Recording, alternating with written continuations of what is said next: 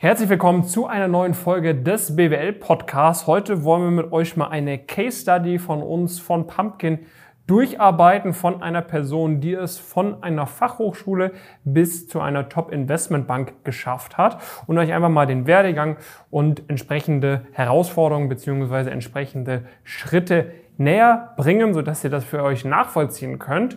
Mein Name ist David Döbele, neben mir sitzt Jonas Steg. Äh, Jonas, vielleicht ganz kurze Einordnung, wer sind wir, was machen wir? Und äh, dann würde ich sagen, gehen wir direkt in die Materie hinein. Ich dachte, jetzt kommt irgendwie so ein Inspiring Speech, dass ich zwei Folgen nicht dabei war, aber es wird einfach wird einfach übergangen. Ähm, nee, genau. Wir haben gemeinsam vor, ja, mittlerweile kann man sagen, ja, fast vier Jahren äh, Pumpkin Careers gegründet, äh, arbeiten da heute mit über äh, 1000 Studierenden ähm, daran, wirklich Schritt für Schritt hohe ambitionierte berufliche Ziele zu erreichen. Ähm, bei vielen ist das besonders auch in diesem Bereich Strategieberatung, Investment Banking, Private Equity. Es wird aber auch immer, immer breiter, arbeiten auch mit vielen vielen Unternehmen, Hochschulen und so weiter aus dem Bereich ähm, zusammen und machen das alles hier mit einem ja, Team von knapp 15 Personen ähm, aus unserem Büro hier in Frankfurt. Und genau, wir hatten dazu ja auch schon mal eine Folge in der Vergangenheit ähm, gemacht ähm, weil es natürlich immer wieder so, dass wir zwar super coole Geschichten haben und so weiter, auch, auch Erfolge von, von Teilnehmenden, wo die aber dann sagen, hey, ich habe da jetzt nicht so das Interesse in der Öffentlichkeit ähm, zu stehen, das, ähm, äh, das zu teilen. Und ähm, nichtsdestotrotz finden wir das super, super cool. Du hast ja auch einige in dem, in dem Buch äh, eingebaut, ähm, nach, nach ganz oben. Ähm, kann man es natürlich jederzeit und sollte man sich jederzeit bestellen, falls man das noch nicht gemacht hat. Und wir gehen heute mal eine dieser, dieser Case Studies wieder durch. Willst du mal so ein bisschen die Ausgangssituation Genau, also die Ausgangssituation von der Person war folgendes. Abitur relativ durchschnittlich gemacht, jetzt nicht, äh, damals ist es noch nicht wahrscheinlich besonders ambitioniert gewesen. Dann auch so ein bisschen so in diese Marketing-Richtung erstmal geschiftet, ne? also sich irgendwie da selbstständig gemacht, äh, Online-Marketing äh, gemacht für, für irgendwie kleinere, kleinere Unternehmen, so irgendwie da so ein bisschen ausprobiert, quasi in der Selbstständigkeit. Dann irgendwie nach ein, zwei Jahren gemerkt, okay, es funktioniert jetzt nicht äh, so gut irgendwie und dann gesagt, okay, ich studiere das BWL, aber eben aufgrund eines nicht so guten Abiturs und dadurch, dass es damals einfach noch nicht so bewusst war mit Target-Unis und so weiter und so fort, an der Fachhochschule in äh, der Gegend, wo die Person groß geworden ist. So. Und ähm, ich glaube, als sie dann zu uns ins Coaching gekommen ist, war so im, im dritten Semester irgendwie, mhm. hat dann langsam aber sicher gemerkt, okay, ähm, grundsätzlich bin ich eigentlich schon noch ambitioniert, ne? weil ich meine, ich bin in die Selbstständigkeit gegangen, weil ich irgendwie erfolgreich werden wollte, weil ich irgendwie Geld verdienen wollte, weil ich mir irgendwie was Spannendes aufbauen wollte. Hat nicht so geklappt, dann studiert man da an der Fachhochschule und es gab irgendwie dann nicht so viele Leute irgendwie in dem Umfeld, die, die irgendwie so ambitioniert waren, aber man hat selber gemerkt, okay, ich will eigentlich mehr. So, und dann ist sie auf, äh, auf Pumpkin irgendwie aufmerksam geworden, auf mich, auf unsere Message, äh, insbesondere natürlich auch auf das Thema Investment Banking und hat sich dann gesagt, okay, in dem Bereich, äh, da will ich mal gucken, wie weit ich komme. Ja. Und äh, ist dann zu Pumpkin gekommen. Ja. Jetzt schon so vor über, über zweieinhalb, drei Jahren, glaube ich. Genau, damit haben wir natürlich, sag ich mal, eine gar nicht, aus, gar nicht so untypische ähm, äh, Ausgangssituation ähm, bei uns. Ich würde mal sagen, die, die größten, also es gibt ein paar große Themen, ein paar Sachen, die man auch ja relativ schnell an, angehen kann. Also ich glaube, das große Thema bei, bei vielen Personen, ähm, die praktisch auch vielleicht so ein bisschen später die eigenen Ambitionen, zumindest in diesen Bereichen, ähm, erkennen, ist dieses Thema, dass man dann nicht wirklich ein Umfeld ähm, hat mhm. Von Leuten, die diese Ziele auch teilen. Und ähm, wir haben das immer und immer wieder gemerkt bei super vielen Leuten, die vielleicht auch eine der wenigen Personen in ihrem Umfeld waren, ähm, weil sie vielleicht dann eher an einer lokalen Uni oder Hochschule geblieben ähm, sind, zum Beispiel nach dem Abitur, wie das hier auch der Fall war. Und alleine diese dieses Kommen in eine neue, neue Community, auch einen Austausch zu haben. Das war auch eine Person, die dann dementsprechend gerade auch am Anfang bei super vielen von den Events und so weiter war, die wir ähm, ausgerichtet haben, weil die Person einfach für sich super schnell gemerkt hat, hey, das ist ein brutaler Mehrwert, wenn ich hier ähm, von Leuten umgeben ähm, bin, die, mit denen ich diese Ziele teile, mit denen auch befreundet ähm, bin, mit denen regelmäßig was mache. Ähm, natürlich sollte man das auch nicht dann nur machen, aber es ist ein super wertvoller ähm, Add-on, der dann auch relativ schnell ähm, ja, funktioniert. Genau, so. Und dann äh, ist diese Person zu uns gekommen und wir haben auch recht schnell das erste Praktikum bei einer ganz kleinen M&A-Beratung äh, bekommen. So, ne? Und dann äh, ging ein ziemlich langer Weg hoch.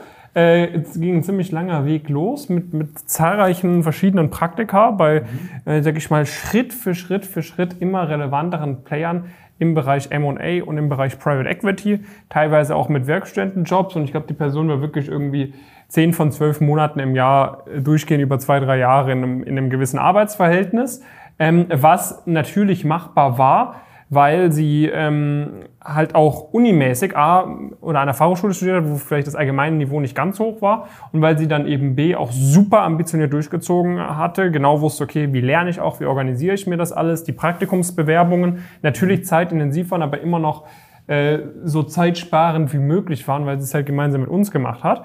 Und so konnte halt diese Person wirklich bei, ich glaube, sechs, sieben verschiedenen Firmen, äh, bevor sie dann bei der Top Investment Bank eine, ein Praktikum bekommen hat, vorherige Praktika machen. So, ne? Und hat sich dann Schritt für Schritt nach oben gearbeitet. Zuerst natürlich mal bei Firmen, wo es regelmäßige Leute von irgendwelchen Non-Target-Fachhochschulen gibt, äh, bis hin zu Firmen, wo man dann wirklich, sage ich mal, äh, wenn es da irgendwie 20 Praktikanten im Jahr gibt, man da wirklich die eine oder eine von zwei Personen gibt, äh, war die, die irgendwie von einer Non-Target-Fachhochschule äh, Fachhochschule kam. Ähm, was dann allerdings einfach möglich ist, wenn man da kontinuierlich am Ball bleibt. Genau, und wenn man da ein bisschen, bisschen konkreter reingeht in diese einzelnen Faktoren, also was natürlich ähm, eine große Herausforderung gerade am Anfang ähm, ist, ist, dass ähm, ja, dass man natürlich kaum relevante, also eigentlich gar keine relevante Vorerfahrung ähm, hatte und auch akademisch das jetzt nicht so nicht so rund rund war. Und dann ist es natürlich umso entscheidender, sag ich mal, vor allen Dingen eigentlich dann dann drei Dinge auf die auf die Kette zu bekommen. Ne? Ganz ganz ganz wichtig da die Karriereplanung, also mhm. zu wissen, hey, wo stehe ich gerade, wann, wo kann ich mich auch bewerben?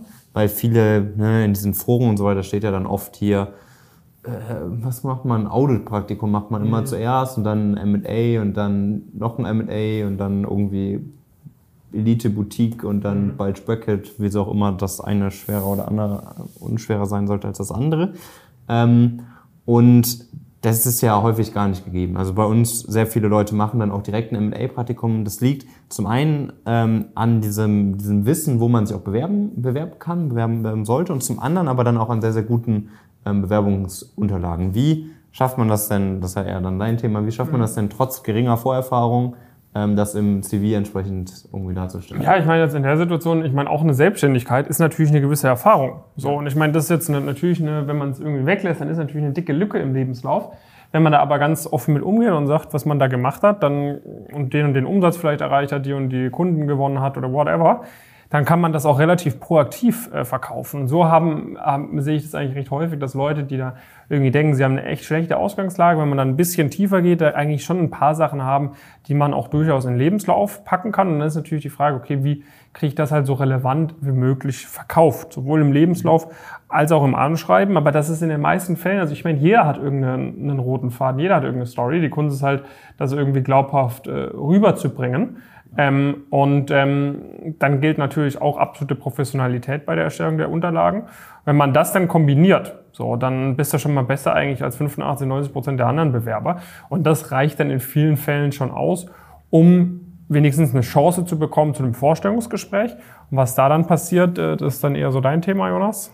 Ja klar, das ist ja letztendlich ähnlich. Ne? Auch da gerade in Richtung Personal, Personal Fit Fahr, ähm, ja, Teilfahrt des Interviews ähm, ist es natürlich so, dass es da auch äh, also ich tue mich immer sehr schwer damit, weil es gibt ja irgendwie auch Leute, die einem das erzählen, so, dass man einen roten Faden haben, haben soll oder nach einem roten Faden planen soll. Ich finde, das ist eigentlich, also das Leben gibt schon einen roten Faden. Also es ist jetzt nicht so, dass man, dass man, also man findet für alles im Nachgang einen roten Faden. Man mhm. findet für alles im Nachgang eine Logik. Das muss ja kein, kein, keine komplette, immer logische Progression nach oben sein, sondern man kann ja aus jeder Station irgendwas mitnehmen und daraus eine Logik finden, wieso man dann die nächste Station gemacht hat. Ähm, und genau, das war natürlich hier auch der Fall. Natürlich intensive äh, technische Vorbereitung, ähm, gerade jetzt auch für eine, für eine Person, die auch von dem ganzen Studiengang und so weiter da vielleicht auch noch mal weniger Berührungspunkte äh, hatte. Wir sagen ja sowieso, also typischerweise lernt man selbst an sehr, sehr guten Unis in, zu dem Zeitpunkt, äh, wo man im Interview gewisse Sachen zeigen muss, hat man die eigentlich noch nie gelernt. Und das gilt in dem Fall auf jeden Fall auch äh, ganz genauso, vielleicht sogar noch mal stärker ausgeprägt, weil man vielleicht auch von dem persönlichen Umfeld dann noch mal weniger Berührungspunkte ähm, hat. Und klar, das sind natürlich Sachen, wo wir sehr intensiv unterstützen, wo wir Erfahrungsberichte äh, haben und teilen, wo man jederzeit mit uns auch über spezifische Sachen, äh, Sachen sprechen ähm, kann und ähm, ja, wo man auch Situationen simulieren kann, sich Feedback geben lassen kann und so weiter und so fort. Also letztendlich ist da immer unser Ziel, dass man da das Maximum rausholt. Und das hat sich natürlich dann so ein bisschen wiederholt, so, so Step für Step. Ähm, wobei dann würde ich sagen, über einen gewissen Zeitraum dann das, das Wichtigste war, das halt dann auch durchzuziehen mit einer klaren Karriereplanung. Wenn ich das gemacht habe, was kann ich als nächstes machen? dann wurde sich da wieder beworben auf dem jeweiligen auf dem jeweiligen Level, was dann gut gepasst hat. Und so waren dann irgendwie klare Schritte, äh, klare Schritte zu erkennen. Und ich würde sagen, vielleicht das, das, das größere Thema war dann, ja, dann auch wirklich diese Einladungen nochmal zu bekommen auf dem, auf dem Level. Ähm, da, ja, ich weiß gar nicht, sind so anderthalb Jahre, hätte ich gesagt, ungefähr vergangen in der, in der Zwischenzeit dann, bis man auf dieses Level dann auch, auch gekommen ähm, ist. Und dann äh, verändert sich das Ganze natürlich nochmal. Natürlich, äh, Bewerbungsunterlagen sollten weiterhin genau das auch erfüllen, was du auch gesagt hast. Ähm, natürlich ist es wichtig, die, die Noten dann auch entsprechend, entsprechend zu halten. Aber am Ende kommt es da in erster Linie wirklich auch auf die Interviewprozesse an. Ne? Und da haben wir auch nochmal ein separates Programm, wo die Person dann auch, auch drin war, wo es dann wirklich, ja, wo die Person auch wirklich sehr hart gegrillt äh, worden, worden ist und wo man dann, äh, wo sie sehr oft auch Interviewsituationen ähm, simuliert hat, ähm, auch mit dem, mit dem Julian bei uns. Und dann am Ende sagen dann viele Leute bei uns auf dem Level, die eigentlichen Interviews waren fast einfacher ähm, als die, die sie dann irgendwie vorher in der Preparation bei uns gemacht haben oder die, die sich angeschaut haben. Und das klingt jetzt erstmal so, habe ich zu viel gemacht, aber so am Ende ist es viel wichtiger, diese Chance und Wahrscheinlichkeit zu maximieren. Und das hat er dann da sehr, sehr gut äh, auch gemacht. Mhm. Und dann hat es da auch, ähm, auch funktioniert. Und das Coole fand ich, fand ich hier auch, wie, du ja, wie wir am Anfang auch schon so ein bisschen gesagt haben, auf jeden Fall eine Person, die weiterhin sehr intensiv auch in der Community ähm, unterwegs äh, war, auch dann vielen Leuten auch so weitergeholfen äh, hat, ähm, hat natürlich am Anfang, wie gesagt, auch viel von, von anderen Leuten profitiert und hat das dann auch sehr stark äh, weitergegeben. Ähm, und das ist natürlich immer super cool äh, zu sehen. Das ist natürlich auch so ein bisschen der, ja, jetzt nicht der Kreislauf, aber so die, diese Progression, die wir uns dann irgendwie auch in, oder die wir natürlich sehr, sehr gerne sehen. Am Ende muss das niemand machen bei uns, niemand muss sich irgendwie in die Community einbringen, auf gar keinen Fall. Ähm, aber es ist natürlich trotzdem immer sehr cool, das auch, auch, auch zu sehen. Ja, ich meine, da achten wir jetzt ja auch immer stärker drauf. Da war jetzt zum Beispiel diesen Samstag auch wieder hier ein Onboarding-Event ja. und so weiter und so fort, dass die Leute, wenn sie ins Coaching kommen, sich auch direkt von Anfang an irgendwie mit den anderen Teilnehmern und Teilnehmern möglichst stark verbinden, Netzwerken, ähm, Netzwerke aufbauen, weil das ist natürlich auch ein, einer der Gründe, warum man auch zu Pumpkin kommt. Das heißt, wenn du dich da irgendwie in dieser Situation wiedererkennst, wenn du sagst, okay, ich bin jetzt gerade vielleicht in einer Ausgangslage, wo es noch nicht so absehbar ist, dass man das mal schaffen kann. Und das war bei dieser Person definitiv auch in einigen Situationen ja. der Fall. Oder hätten sehr viele gesagt, nee, äh, ich setze darauf, dass du es nicht schaffst. Wenn du sagst, hey, ich bin in so einer Situation, wo wahrscheinlich viele Leute sagen, ich werde es nicht mehr schaffen, aber ich habe den Hunger und ich bin bereit, Gas zu geben, auch über Jahre hinweg, ja, weil das dauert natürlich ein bisschen. Und wenn du sagst, du bist bereit, die extra Meile zu gehen, willst da Vollgas geben, dann wärst du wahrscheinlich eine Person, die relativ passend wäre für uns, für Pumpkin. Das heißt, gerne einfach mal auf www.pumpkincrisp.com gehen, mal Termin ausmachen für ein Erstgespräch, damit wir mal dir eine Einschätzung geben können, würde das Sinn machen, zu uns zu kommen, ja oder nein. Und falls ja, kannst du dann gerne mehr konkrete Infos bekommen, wie das ablaufen würde, was da alles bei uns dabei ist, wie das für dich konkret funktioniert, was es kostet und so weiter und so fort. Verstehst dann alles im Laufe des Prozesses und kannst für dich einordnen, ob du da dabei sein möchtest, wenn wir dir ein Angebot machen. Und ähm, das wäre wahrscheinlich sehr, sehr sinnvoll, von dem wir gerne jetzt direkt mal über unsere Webseite bewerben und dann sehen wir uns und hören wir uns in der nächsten Folge wieder mit Jonas und äh, dann viele Grüße aus Frankfurt. Macht's gut.